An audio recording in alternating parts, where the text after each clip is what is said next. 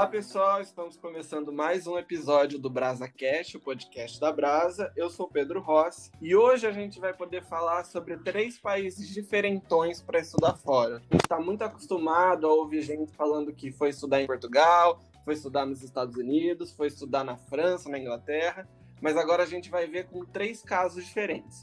Hoje eu tô com o Fernando. Fernando, você estudou aonde? Oi, Rossi. Eu estudei na Nova Zelândia e nos Estados Unidos atualmente. A gente também tá com o Júnior, que estudou aonde, Júnior? Oi, gente. Eu estudei no Japão e também acabei de terminar meu mestrado nos Estados Unidos. E por fim, com a Laura também. Onde você Oi, estudou, Laura? gente. É, Bom, eu faço faculdade nos Estados Unidos e estudei na África do Sul, na verdade. Então a gente vai poder ver um pouco como é mais ou menos poder estudar em um local muito diferente, muito fora do comum, e estudar em locais que são mais usuais os brasileiros irem estudar fora. Eu, o local mais diferente que fui estudar foi a Suíça, que eu também posso dar alguns inputs. Então, antes de começar é, falando como foi realmente morar nesses países, eu queria perguntar uma coisa que é o seguinte: falam muito para a gente não criar expectativa e a gente sempre cria expectativa. Então, eu queria saber, no fundo, antes de vocês chegarem na África do Sul, no Japão e na Nova Zelândia, o que, que vocês pensavam que ia acontecer? Como vocês achavam que ia ser? Quais eram as principais expectativas? Acho que a gente pode começar com o Fernando. Tá, eu acho que a primeira coisa assim que eu pensava da Nova Zelândia é que é aquele paraíso, né? Então, é, é o país conhecido como país dos esportes radicais, que tem tipo todas as estações na, na mesma época do ano. E a minha ideia era que eu ia fazer um mochilão, ia vi- viajar tipo as duas ilhas, ia pular de paraquedas, fazer bungee jump, trilha e etc. Só que, como eu era muito novinho, eu não, eu não tinha. Eu não era maior de idade na época, eu não podia viajar sozinho, não podia fazer mochilão. Então, esse daí foi uma grande quebra de expectativa pra mim. E acho que do mais é isso. Eu, mas assim, eu amei o país. Entendi. Foi possível aproveitar mesmo sem poder pular de paraquedas? Ah, eu pulei, jump. depois eu arranjei uma companhia lá e eu fui mesmo assim. Entendi.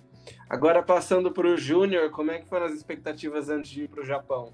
Ah, eu tive bastante expect- expectativas, principalmente em relação à comida.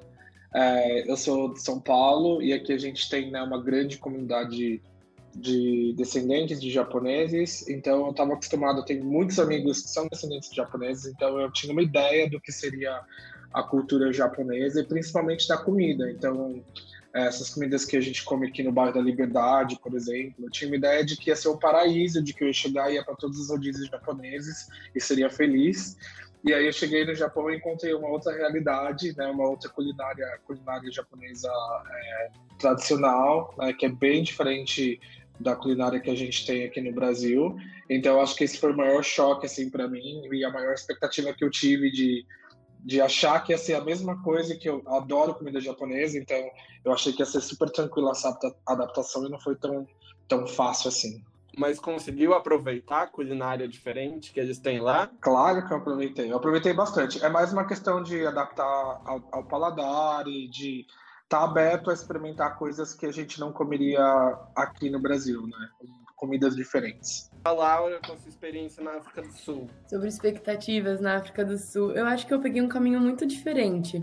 Quando eu decidi para a África do Sul, tinha acabado de completar meu primeiro ano de faculdade.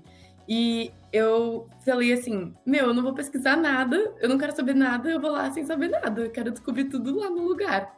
Então, tipo, eu não tinha nenhuma expectativa, assim, sabe? Eu tinha expectativa, assim, eu achei que ia ser mega perigoso, e por você ser mulher num país como a África do Sul é um país tão desenvolvido quanto o Brasil. Então, nesse sentido, é um lugar perigoso que você tem que ter certas preocupações. Isso eu tinha essa preocupação. E, tipo, de fato, não pode, por exemplo, na rua muito tarde à noite, é importante que você esteja em grupo, que você não esteja sozinha. Mas não quer dizer que também você não pode sair para andar, é, tipo, vai de uma festa para outra festa, por exemplo, igual em São Paulo, sabe? Mas, nossa, eu amei. Assim, foi muito bom não ter pesquisado nada, porque não só não frustrou nenhuma expectativa que eu tinha, mas na verdade superou todas. E tinha muita coisa que eu descobri, porque Júnior, mencionou, por exemplo, o negócio da culinária, né? Na África do Sul é muito normal as pessoas comerem carne de avestruz. E a carne de avestruz, na verdade, ela é vermelha e ela é muito lean, que fala, né? Ela tem pouca gordura. E ela é muito boa, tipo, eu amei. Mas eu nunca achei que eu ia comer carne de avestruz, tipo, ia comprar no mercado e fazer da janta, sabe? Então, e foi muito legal. Então, eu acho que para mim, isso talvez fica como dica. É, pesquisa o que você precisa, sabe? Saiba onde você vai morar, tenha um seguro de saúde, tudo isso. Mas eu gostei muito da minha experiência de pular no desconhecido e ver como ia ser quando eu estivesse lá. Foi uma experiência muito, muito refrescante para mim, assim, eu acho. Nossa, que, que incrível! Eu fico, a ansiedade já bate aqui no meu peito só de pensar em fazer algo parecido. Mas que bom que a sua experiência foi tão positiva assim. Aí, gente, passando do, do período antes de chegar lá, eu queria saber, já estando lá, qual que foi o maior choque cultural que vocês tiveram? O que, que mais surpreendeu? O que, que gerou um certo desconforto ou até um choque cultural positivo? Acho que a gente pode começar com o Júnior. Vocês começaram com o mais pesado, eu acho, viu, gente? Porque eu acho que choque cultural é o que mais pode ter de um brasileiro no Japão. O Fê também tem experiências no Japão, pode me dar um backup aí nas, nas minhas, nas minhas experiências, mas é, se tem um lugar que é diferente do Brasil, é o Japão. Eu diria que assim, nós estamos. A cultura brasileira é o oposto da cultura japonesa. Então, acho que eu tive é, diversos tipos de choques culturais no Japão. Uh, eu acho que o maior choque que eu tive foi, primeiro, a questão do banho coletivo, que é muito normal no Japão. Uh, então, eu morei num dormitório, né? Quando eu cheguei na faculdade, no primeiro ano, você mora no dormitório da faculdade e, e os dormitórios são divididos por gênero. Então, eu morei no dormitório masculino, nós éramos 80 estudantes mais ou menos. Uh, eu era o único não asiático naquele dormitório praticamente ninguém falava, já, falava inglês, então a gente se comunicava em japonês. E eu fui para o Japão sem falar japonês, então foi uma experiência assim bem chocante. Mas o Japão tem essa cultura é, né, de tomar banho é, coletivo, né, dividido por gênero. Então, é, que é maravilhoso, assim, é, é, é uma experiência muito bacana, mas você tem que ficar né, pelado ali nu na frente de todo mundo. É, e essa experiência, eu acho que é muito engraçado como aqui no Brasil a gente tem é, todo um pudor em relação à nudez, mas é normal a gente, né, as meninas usarem uma roupa mais curta, os meninos ficarem sem camisa. No Japão é o oposto, então é, o corpo não se mostra, mais num ambiente fechado, que tá pessoa do mesmo sexo, daquele gênero. Então é engraçado você saber. Imaginem vocês terem a noção de que vocês já viram todos os meninos ou todas as meninas da sua sala nus, assim. Então eu, tive, eu vi todos os meus colegas de sala pelado porque a gente tomava banho pelado. Então é uma experiência meio chocante, mas faz parte da cultura japonesa tomar nessas casas de banho. E é, esse ofuro, essa casa de banho onde as pessoas tomam, é um lugar onde os japoneses podem sentar para conversar, para contar histórias é, e para se comunicar, é, conversas que eles normalmente não têm em outros lugares. Então é, foi muito bacana, mas muito chocante para mim no começo. Mas é uma experiência maravilhosa e que eu indico a todo mundo a ter. Nossa, que, que diferença cultural com relação à intimidade, que isso eu nem, nem imaginava que chegava a esse ponto, assim. É exatamente isso, Júnior. Eu fiquei lá três semanas só, foi pouquinho. Só que eu fui para Okayama, que era bem, bem no interior mesmo. E eu fui para um, um programa que tinha vários estudantes internacionais. Só que o banho em específico era compartilhado também. Então foi um choque, tipo assim, para todo mundo, praticamente. Tinha algumas pessoas que eram japonesas, só que todo o resto, assim, tipo, ficou em choque. E no primeiro dia eu fiquei meio relutante, assim, nossa, tipo, tomar banho com todo mundo, só que foi bem divertido na, na realidade. Todo mundo se juntou, se jogou, e aí colocou água quente, levamos leite gelado para todo mundo beber, e a gente ficou conversando.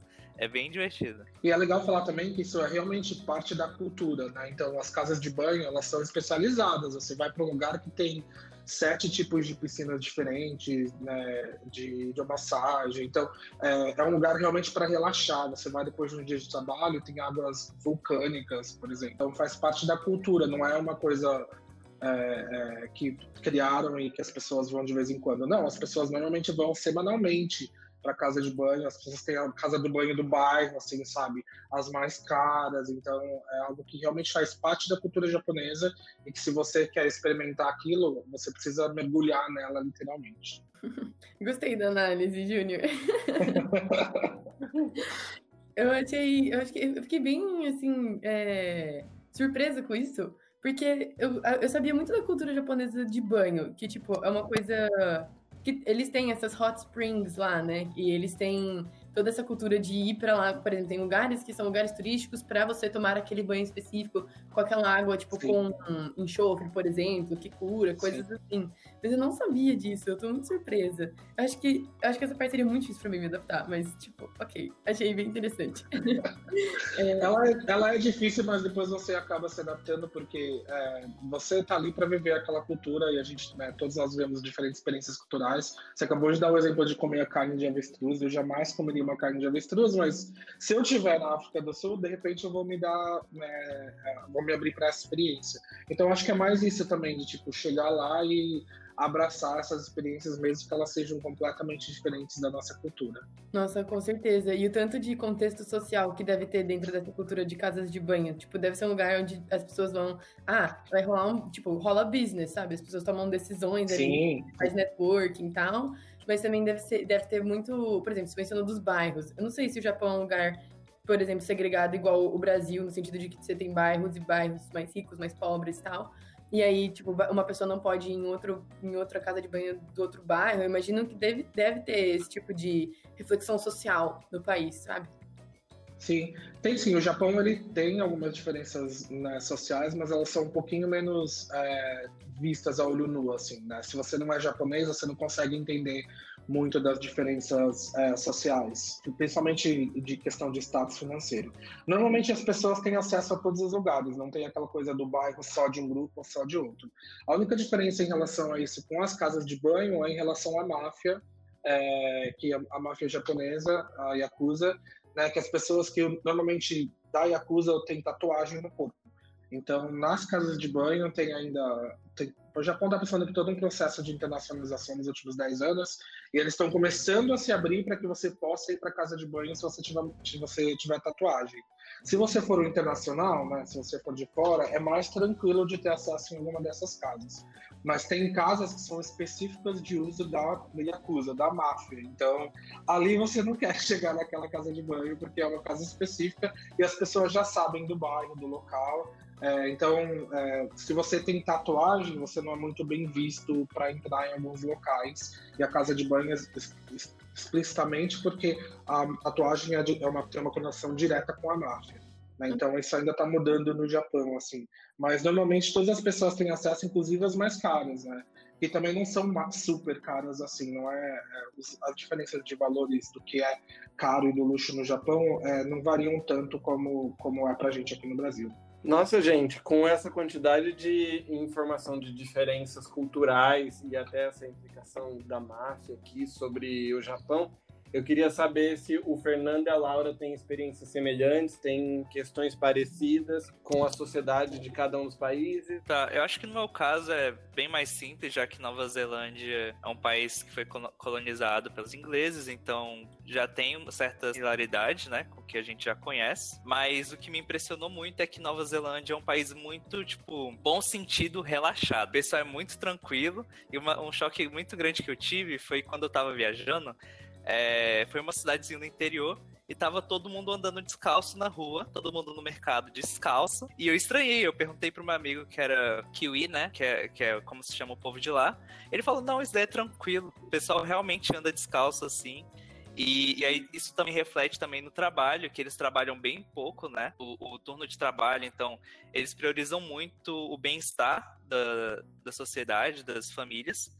E, e até na, no quesito das lojas, né? Tudo fecha muito cedo, porque tá, que todo mundo quer estar tá em casa para passar o tempo com as famílias. Então, achei isso muito legal. Nossa, essa questão das coisas fecharem cedo e do ritmo de vida ser muito tranquilo, eu tenho essa experiência da Suíça. A Suíça é exatamente desse jeito, mas para mim isso foi um problema muito grande, porque eu sou uma pessoa muito agitada e eu gosto muito de estender as coisas até muito tarde, assim e ficar acordado até tarde, ir para bares, para festas. E domingo na Suíça, as coisas fecham 7 horas da noite. 8 horas a cidade está vazia. Então isso foi o maior choque cultural quando eu fui estudar lá, assim. É um país muito perfeito também. Tudo funciona de maneira impecável. Se eu fosse falar de expectativa, era uma, uma expectativa que se confirmou. Assim, eu achei que tudo ia ser maravilhoso, perfeito, arrumadinho. E é exatamente desse jeito. É, bom, a, na verdade, o choque cultural que eu tive na África do Sul foi bem diferente, porque foi o oposto. Eu achei que ia ser muito diferente do Brasil e é muito parecido com o Brasil. É chocante, gente.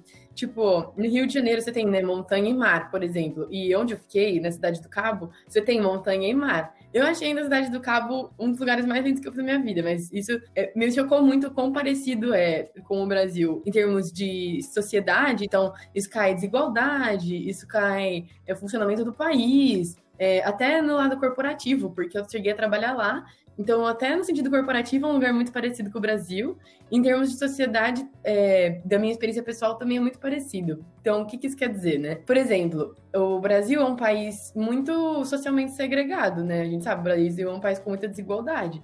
E a África do Sul também. E é muito parecida, porque o over, é, no Brasil, a gente tem muita desigualdade social e também muita desigualdade racial. E na África do Sul, o apartheid terminou não faz muito tempo. Então, isso é uma coisa ainda muito presente, embora você tenha muitos movimentos afirmativos e muitos movimentos positivos para mudar isso no cenário da África do Sul. Mas, ao mesmo tempo, é, uma coisa que eu notei muito parecida entre os dois países é a alegria do povo. Isso eu não achei que existia em outro lugar além do Brasil. Só que o sul-africano é muito, muito feliz, muito alegre, assim, sabe?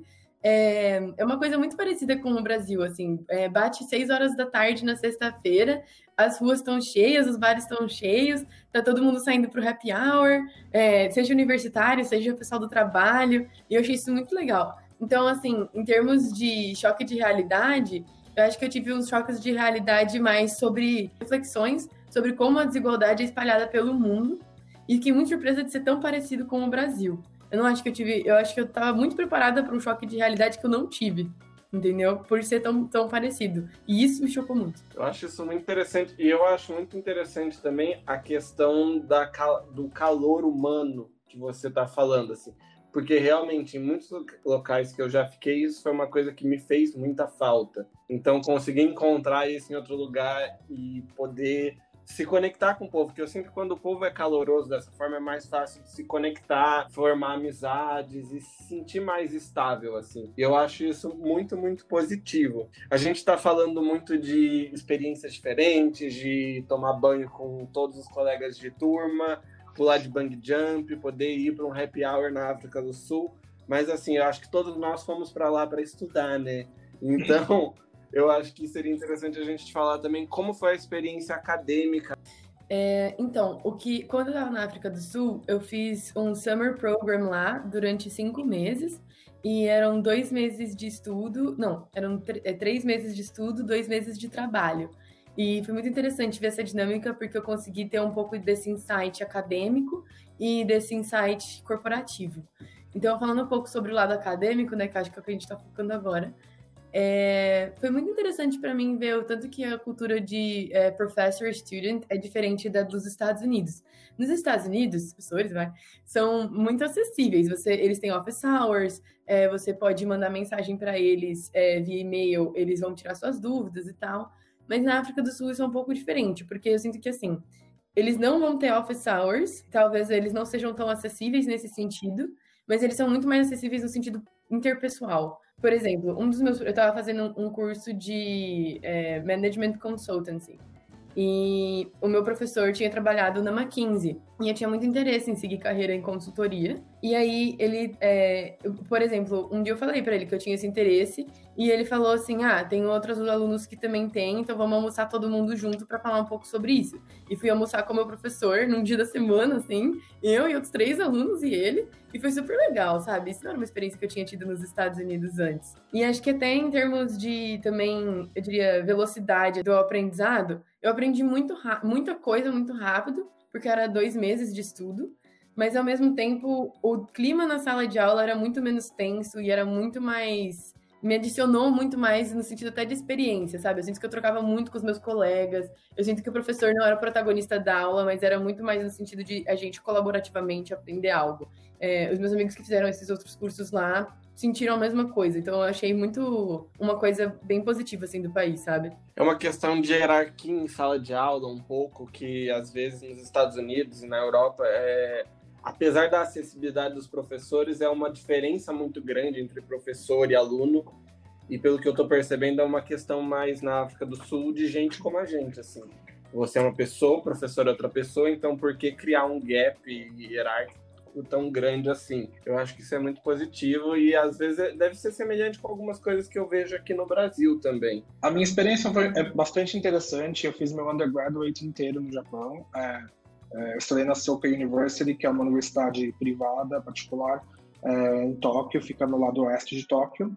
E um, eu fiquei três anos na faculdade, fiz um ano de study abroad na Inglaterra, então passei três anos morando né, próximo ao campus. Uh, e eu acho que, como eu estava explicando antes, o Japão vem passando por um processo de internacionalização e as faculdades também. Então eu me mudei para o Japão num período que as faculdades estavam se adaptando a receber mais estudantes internacionais. Mas quando eu cheguei na universidade, a, a Soccer University é uma universidade grande, tem cerca de 15 mil alunos, mais ou menos, é, e naquela época nós tínhamos 200 alunos internacionais, e a maioria deles eram asiáticos. Né? Então, hoje a universidade cresceu muito, é, e esse processo de internacionalização foi muito forte. Então, hoje são mais ou menos 800 é, estudantes internacionais que entram por ano, então tem muita gente. Mas na época que eu estudava, não tinha muita gente que falava inglês. Então, eu acho que a maior dificuldade para mim é, foi uma questão de adaptação acadêmica no sentido da língua. Meu programa todo foi em inglês, eu fiz um programa de liberal arts, estudei, concentrei meus estudos em educação e liderança, mas é, fora da sala de aula tudo era japonês. Então, até assim, os funcionários da faculdade estavam se adaptando a falar inglês. É, é, no Japão, o, as pessoas aprendem bastante inglês quando elas estão no high school, mas elas não aprendem a falar inglês. Elas entendem um pouco do inglês, elas é, escrevem bem, pra, dão, é, aprendem para ir bem em exames, mas não para falar. E os japoneses têm toda uma cultura também né, de não se expor na frente de todo mundo. Então as pessoas têm vergonha de falar outras línguas, tal. Então vai ser difícil. É, você mora num campus e estuda num lugar que nem todo mundo fala inglês ou nem todo mundo está muito ali com vontade de falar inglês, assim, ou está com vergonha de falar inglês. Então é, foi interessante, tipo, eu morei, tive várias outras experiências internacionais com países que falavam inglês, então era legal estar num país que eu conseguia sempre entender o que as outras pessoas estavam falando, e aí eu mudei para uma faculdade que literalmente eu não entendia o que as pessoas ao meu redor estavam falando, ou até meus classmates estavam falando. Então eu achei interessante isso, é um processo que hoje está mudando muito academicamente no Japão, eles estão se abrindo mais, esse processo de internacionalização cada vez mais forte, é, mas é, é, bacana ter um, um, aprendizado básico, um entendimento básico do japonês para conseguir se virar. Assim. Eu tive que aprender meio que na marra, é, mas lógico que foi uma experiência fantástica e que é, eu encorajo todo mundo aí, porque você meio que aprende uma língua na marra, entendeu? Uma língua extra na marra. Aí. Você, você conseguiu pegar muito do japonês nesses anos que você passou lá? Porque parece uma língua muito difícil pra gente, né? Consegui, consegui aprender. É, eu, eu não tive aulas, eu tive um ano de, de japonês básico, é, menos que isso, na verdade. É, então, eu tenho um entendimento bem básico da língua. É uma língua muito difícil para a gente mesmo, comparada com o português, principalmente né, com os tem, é, sistemas de escrita completamente diferentes né? Tem três alfabetos, tem um alfabeto inteiro de símbolos que eu aprendi, então é muito difícil da gente aprender aquilo. Mas é por ter essas experiências que eu tive que ter na marra mesmo, Pedro, tipo, de morar num dormitório com 80 pessoas que não falavam inglês, né? Então, tipo, eu tinha que aprender como falava alguma coisa para comer, eu tive que me virar para ir no restaurante, eu tive que me virar para pegar um ônibus. Que mesmo se eu falasse inglês, as pessoas talvez não entenderiam. Então, eu aprendi sim na marra. É Hoje acho que é uma das coisas que me arrependo de não ter aprendido a língua para me tornar fluente, assim, mas eu consigo me virar bem. E eu acho que é aquela experiência que você acaba tendo quando você é jogado num lugar e você tem que aprender meio que a se virar e a sobreviver. É, acaba sendo uma experiência acadêmica e também um outro choque cultural ao mesmo tempo. Com né? certeza. É, acho que uma das coisas que eu mais gostei da sala de aula na Nova Zelândia foi as discussões. Então, toda aula que eu tive, é, o professor ele era muito claro em querer que os alunos falassem. Então, ele tacava o tema, ele dava uma sinopse do que era, e a partir desse momento todo mundo tinha que mostrar a ideia. Era quase assim, como, como necessário que o aluno participasse ativamente do processo de aprendizado dentro da sala de aula. Isso eu gostei bastante. Foi algo que aqui no Brasil, por exemplo, eu não tinha. É sempre né, ter o professor e aí passa a aula para você, você fica, é o aluno fica sentado na cadeira, na, na cadeira enfileirada só escuta. Então isso gostei bastante. E também eles têm um approach muito muito de tipo sair para fazer as coisas. Então várias atividades eu saía da sala de aula para para conhecer. Então, por exemplo, ah, eu ia ter alguma aula de alguma história, então ele fazia questão de sair para levar a gente até certo local para mostrar, para conversar com as pessoas. Então eu achei isso muito bacana. E um ponto muito positivo também da, da, do ensino na, da Nova Zelândia é que ele é de altíssima qualidade e barato também, comparado aos outros países. Então, se a pessoa estiver procurando um ensino muito bom e que tem um custo-benefício legal, eu acho que eu recomendo bastante a Nova Zelândia. Nossa, muito interessante porque eu, eu, tinha a ideia de que a Nova Zelândia seria um país muito caro. E eu acho muito interessante esse país que teve uma colonização inglesa ter um método de estudo tão aberto assim, que também eu esperava que fosse algo mais quadradinho, mais dentro da caixa. E eu acho que isso deve ter um efeito muito bom no processo de educação das pessoas, né? Porque quando você tem uma educação mais participativa, que você tenha mais vontade de se engajar, você acaba absorvendo os conteúdos de maneira mais natural. Assim. Não fica um negócio tão enfiado garganta abaixo assim para você decorar e passar num vestibular. Eu acho que isso é muito muito bacana. Agora passando então para uma última pergunta aqui que eu queria fazer para vocês é o seguinte: eu queria que vocês contassem uma curiosidade interessante dos países que vocês moraram, os mais diferentes, e também é, qual foi o aspecto da cultura deles, em, da maneira mais ampla possível que vocês conseguirem pensar, que mais atraiu, assim, culinária, como as pessoas se relacionavam? Uma curiosidade legal da África do Sul. Ai, nossa, que difícil essa pergunta, meu. Nossa, eu acho que uma curiosidade legal da África do Sul é que é um país, assim, sem, sem, é um país sem, sem uma concepção do, do, do normal, assim, ou do, do, óbvio, assim. Você tem muito espaço para fazer muita coisa na África do Sul, sabe? Por exemplo, é, onde eu fiquei, na Cidade do Cabo, é um lugar muito para um, esporte radical. Então é muito normal você ter uma pessoa que no final de semana o esporte dela é, é meu, é, é, é mergulhar com tubarões. É normal isso. Tem gente que faz isso no final de semana deles. Tem gente que a atividade deles de final de semana, meu, é escalar a Table Mountain, que é uma montanha que me levou quatro horas para escalar. Quase perdi o bondinho para descer, ia ter que descer no escuro também, escalando de volta para baixo. Então, essa coisa de, de esportes radicais, assim, lá é muito normal. Mas também tem muitas vinícolas nessa região perto de onde eu fiquei, né? Então, por exemplo, é muito normal uma pessoa no final de semana ir para o interior cuidar da vinícola dela, sendo que ela tem um, é, um weekday job e no final de semana ela cuida, cuida da vinícola dela. E são vinícolas pequenas, artesanais e tal, então a pessoa consegue fazer isso. Então, para mim, a concepção de vida lá, assim, de estilo de vida, foi uma coisa, para mim, que é, é uma curiosidade muito legal da África do Sul. Acho que, claro, tem a curiosidade deles comerem carne de avestruz e tal, mas isso é culinária. Só que isso do estilo de vida deles, de ter tantas possibilidades, de você poder fazer tanta coisa diferente, assim, eu achei muito, muito curioso em termos de sociedade até, assim, sabe? E eu acho que eu gostava muito de não saber as coisas da África do Sul. Então, um aspecto cultural que me atraiu muito foi exatamente poder descobrir tudo estando lá. E quando eu cheguei lá, eu percebi que a África do Sul é um país que tem uma cultura muito forte de festival musical. E eu não tô falando de festival de música eletrônica rave. Eu tô falando uma cultura de festival de música mesmo, tipo, vários artistas num espaço aberto onde as pessoas vão para ver os artistas.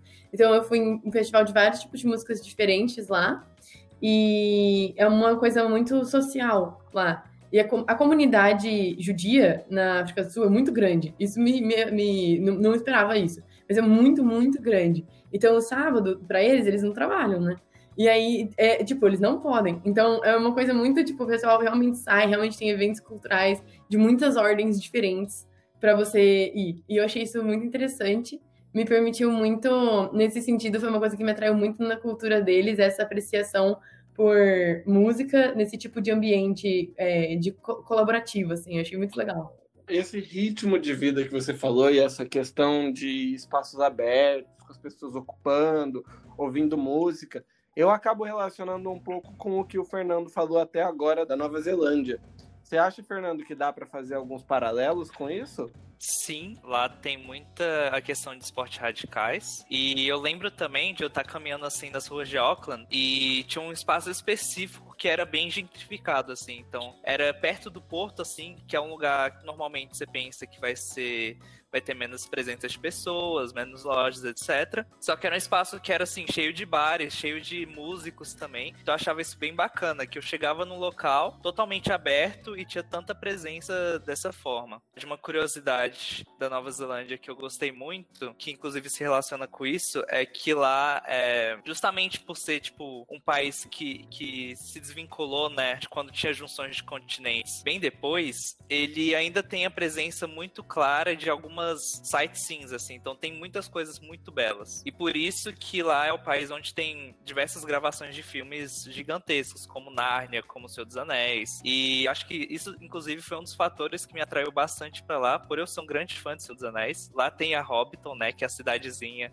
o set de filmagem de Hobbit. Nossa, eu amei lá, é tipo incrível. Então, assim, para uma pessoa que quer conhecer diversas paisagens, que gosta de esportes radicais, Nova Zelândia é o local, assim. A pessoa tem que ir para lá. Vai ter diversos locais para fazer hiking, subir montanha, trilhas incríveis, bungee jumping, é, pular de paraquedas. Então, esse é o local para quem gosta de esporte radical. E um aspecto que me atraiu bastante também é, foi justamente toda essa questão de se aventurar, mas a, a presença da cultura maori também. É, os nativos lá, eu não sei se vocês já viram, é, em Moana, no Haka, né, até no rugby, é muito presente essa cultura maori no país. Eu achei muito interessante, que eu queria ver como é que era estar tá num país que eles valorizam tanto os nativos. Então, assim, tem locais que eles ensinam a, a língua dos maores, é, tem toda uma questão de valorização dos nativos, eu achei isso sensacional e eu queria experienciar com meus próprios olhos. Eu achei muito interessante que você mencionou o rugby, porque eu, rugby é um esporte muito popular, né, na África do Sul. E eu fui numa partida do, dos Springboks Springboks com o New Zealand All Blacks. Tipo, consegui ver essa partida lá. E é muito engraçado. É, é muito engraçado como esse é um esporte diferente de futebol, por exemplo, que eu tô acostumada, né? É, é um, assim, que todos nós estamos. É um esporte com muito mais contato físico e tal, quase muito mais agressivo. Mas ao mesmo tempo eles estão num estádio lá, como a gente vai, tipo, pro Maracanã ou pro Morumbi. Sou São Paulino, então vou defender Morumbi. Então, tipo, eu achei muito curioso ver esse contraste e ao mesmo tempo eu consegui ver essa dança raca que eles fazem antes do jogo, né? Eu achei muito interessante de ver, assim, é muito... Como eles conseguem pegar a cultura, tipo, tão é... antiga, né? E que ainda é presente no país e trazer isso para um contexto tão moderno deles também, porque eles ainda têm população maori, é bem interessante isso. Como será que são as diferenças se a gente pega o caso da África do Sul e da Nova Zelândia com o Japão, né? Porque a gente está falando de povos tão ativos que fazem tantas coisas diferentes e a gente tem uma visão do Japão às vezes mais centrada, um pouco mais é, fechada, a, a seriedade dos samurais, a serenidade das geixas. Então, você acha que existe também uma coisa muito aberta e mais expansiva no Japão, Júnior? Ou você acha que a gente, nessa questão imagética que a gente tem aqui do Ocidente tem uma, um fundo de verdade também. Não, eu acho que não. Acho que, como, como eu estava explicando, o Japão é realmente muito diferente da nossa cultura e muito tradicional. O Japão é uma cultura. O japonês, né, ele tem, é, por tradição, várias normas culturais é, e normas sociais que os japoneses já sabem como é. Eles cresceram vivendo naquelas normas é, então, é, seguir a tradição diz muito sobre caráter, sobre respeito das pessoas. E aí tem várias curiosidades, mas acho que eu vou é, compartilhar uma que, que para mim ainda é muito importante sobre a minha relação com o Japão. Mas o Fê também pode comentar sobre isso, mas é, eu fiquei chocado assim com a qualidade do customer service no Japão. É, os japoneses estão acostumados tem essa tradição de servir bem. Então você pode ir num restaurante super barato ou num restaurante caríssimo que você vai ser você vai ser bem servido da mesma forma. Um, a tradição de servir o cliente é algo assim super importante para eles. Então até frases feita, feitas já tem uma frase específica que eles vão utilizar com você. Então não tem aquela dificuldade de ter que aprender o japonês, mas a mesma, a mesma forma foi mais fácil, porque em qualquer loja que eu iria, a frase de respeito ou como utilizar é, frases com o cliente já estava sempre pronto, então era sempre o mesmo tipo de linguagem. É, sempre de um atendimento assim de muita qualidade, né? Então eu fiquei sempre muito, isso foi muito surpresa, foi uma surpresa, uma curiosidade para mim, porque eu nunca imaginei que os japoneses fossem tradicionais, mas eu não imaginei que se eu fosse para uma loja comprar roupa, para um restaurante ou para um hotel, eu teria um, eu seria atendido como um cliente de cinco estrelas, mesmo que eu não vá comprar nada, mesmo que eu não tenha dinheiro, né? A gente aqui no Brasil tem aquela, aquele costume de você entra numa loja e eles te julgam, né? olham para você, vamos ver se essa pessoa tem dinheiro para comprar ou não, e aí é, o atendimento vai ser de acordo com aquele julgamento. No Japão, não, você vai ser bem atendido em qualquer lugar que você for. E eu sinto muita falta disso, desse atendimento bom nos outros lugares que eu vou. É igual você falou, né? Que todo local que você vai, você é super bem atendido. E na minha primeira noite, inclusive, né, eu cheguei no hotel e aí eu ia jantar e eu decidi por ir numa loja de conveniência. Para quem não sabe, é muito famoso lá. Tem os combines, né, as lojinhas de conveniência, tem tipo uma em cada esquina, é tipo dispersado por todo o Japão. Então eu cheguei lá nesse mercadinho e eu fui super bem atendido. Eu não esperava isso, eu pensei que eu seria tratado tipo normalmente, mas foi algo a mais, foi um tratamento prêmio. E igual o Junior falou, eles têm umas frases prontas e de muito respeito. Mesmo eu não entendendo tanto japonês, dava para entender algumas colocações que eles colocavam lá. E foi muito interessante isso. Vocês acham que tem uma questão de cidadania aí muito forte de respeito com os outros e de a questão da sua liberdade, a liberdade do outro, um pouco? Tem, tem sim. É, os japoneses, principalmente né, no ensino básico do Japão, e a gente está falando de educação, eles têm aula de educação moral, né? então tem todo um, tem todo um, tem uma, uma parte das, das matérias que eles aprendem é de como se comportar, de como se comportar em público, de como se comportar dentro de casa. Então tem essas, essas questões que eu falei de normas, elas são muito presentes dentro da cultura japonesa. Né? Então, isso acaba virando uma coisa natural, de tipo, se você trabalha com aquele tipo de serviço, você sabe que você tem que atender bem. É, então, faz parte daquela tradição de servir bem ao cliente. Né? Então, é, é, e também de respeito, né? de educação. E aí conecta com, com um ponto que para mim me atrai muito no Japão, mas que eu não sabia, não foi algo que eu sabia antes, e aí por isso eu fui para lá. Mas o Japão, é, eu já morei em seis países diferentes, e o Japão é, sem dúvida alguma, o país mais seguro que eu já morei na minha vida.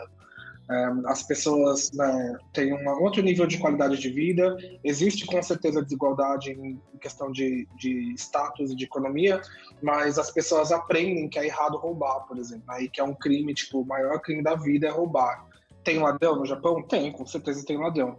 Mas assim, você é considerado o nível mais baixo da sociedade, assim, sabe? Quando você é um criminoso. É, tem inclusive vários protocolos de respeito. Quando um político é descoberto roubando, ele tem que ir a público fazer pedido de desculpas e comentar sobre os crimes dele. Sabe, tem várias coisas de. E aí vem outras questões de shame culture, que são outros assuntos que a gente pode comentar sobre a cultura japonesa. Mas eu nunca me senti tão seguro, assim, sabe? É, de, eu perder. Se você perder qualquer coisa, você vai encontrar aquilo que você perdeu, porque vão entregar na, no police station do seu bairro, entendeu? É, eu perdi o iPhone, eu acho que duas, três vezes, sempre encontrei telefone. As pessoas não encostam em algo que não te pertence. Tem muito essa questão, né? O japonês ele tem uma cultura coletiva. O coletivo é muito importante. Então, se aquilo fere a norma do coletivo, é um crime cometê-lo. Então, roubar é um crime hediondo, né? Então, as pessoas aprendem isso desde pequeno, que não se pega o que é de alguém. É, eu nunca me senti tão seguro. E eu acho que isso é uma, uma curiosidade que se você não morou no Japão, você não tem, não sabe sobre, sobre eles. Mas é o que eu sinto muita falta aqui, principalmente quando a gente analisa é, comparando de volta com a, com a realidade aqui no Brasil. Que essa questão da segurança eu até imaginava um pouco que seria dessa, dessa forma, mas não com um vínculo cultural, assim, moral tão forte, assim. Eu achei que era só uma questão de, de muita, muita seriedade da parte da, da cultura japonesa. Mas, gente, a gente já está se aproximando aqui do fim da, da nossa entrevista, desse bate-papo que está tão gostoso. Daria para fazer três horas de bate-papo fácil com vocês três. E seriam três horas incríveis. Mas eu vou passar para a última parte, que vai ser um bate-bola rápido, em que eu vou fazer uma pergunta ou falar uma palavra e vocês têm que usar a primeira palavra que vocês conseguirem associar na cabeça de vocês para descrever isso. Primeira coisa, comida. Batata. Uh, ramen. Ah, avestruz, né, mano? Lugar favorito. Uh, Auckland. Monte Fuji. Camps Bay, a melhor praia da, de Cidade do Cabo. Lindo. Relacionamento com locais. É muito próximo, muita proximidade. Hum, difícil. Japoneses não são tão abertos para abrirem e falarem deles mesmos. Então, relacionamentos são difíceis. Descontraído, legal. Nossa, divertido pra caramba. Agora, Fernando, Estados Unidos ou Nova Zelândia? Difícil. Difícil pergunta. Que, em questão de, tipo, qualidade de vida, viver, viajar, Nova Zelândia. Mas eu tô atualmente nos Estados Unidos, tô estudando lá, então vou falar Estados Unidos. Júnior, Estados Unidos ou Japão? Uh, também, eu tô quase falando igual o Fê, colocando os dois lados da moeda, mas é, de cultura mais próximo ao que eu gostaria de viver, Estados Unidos, é, mas de qualidade de vida, de segurança é, e, e customer service, Japão. E Laura, Estados Unidos ou África Ai, do Sul? Difícil. Se eu tivesse que escolher assim para o desenvolvimento da minha carreira, Estados Unidos, mas para minha vida, África do Sul. É muito difícil sempre escolher um dos dois países, pessoal. Eu também tenho muita dificuldade de escolher entre os que eu morei. Eu queria agradecer do fundo do coração essa participação de vocês. Foi muito incrível poder ter essa experiência de ver a perspectiva de quem morou nesses locais, quais foram os choques culturais, como que foi poder imergir numa nação totalmente diferente. Mais uma vez, muito obrigado, pessoal, e fiquem atentos aos novos episódios do BrasaCast que logo serão lançados.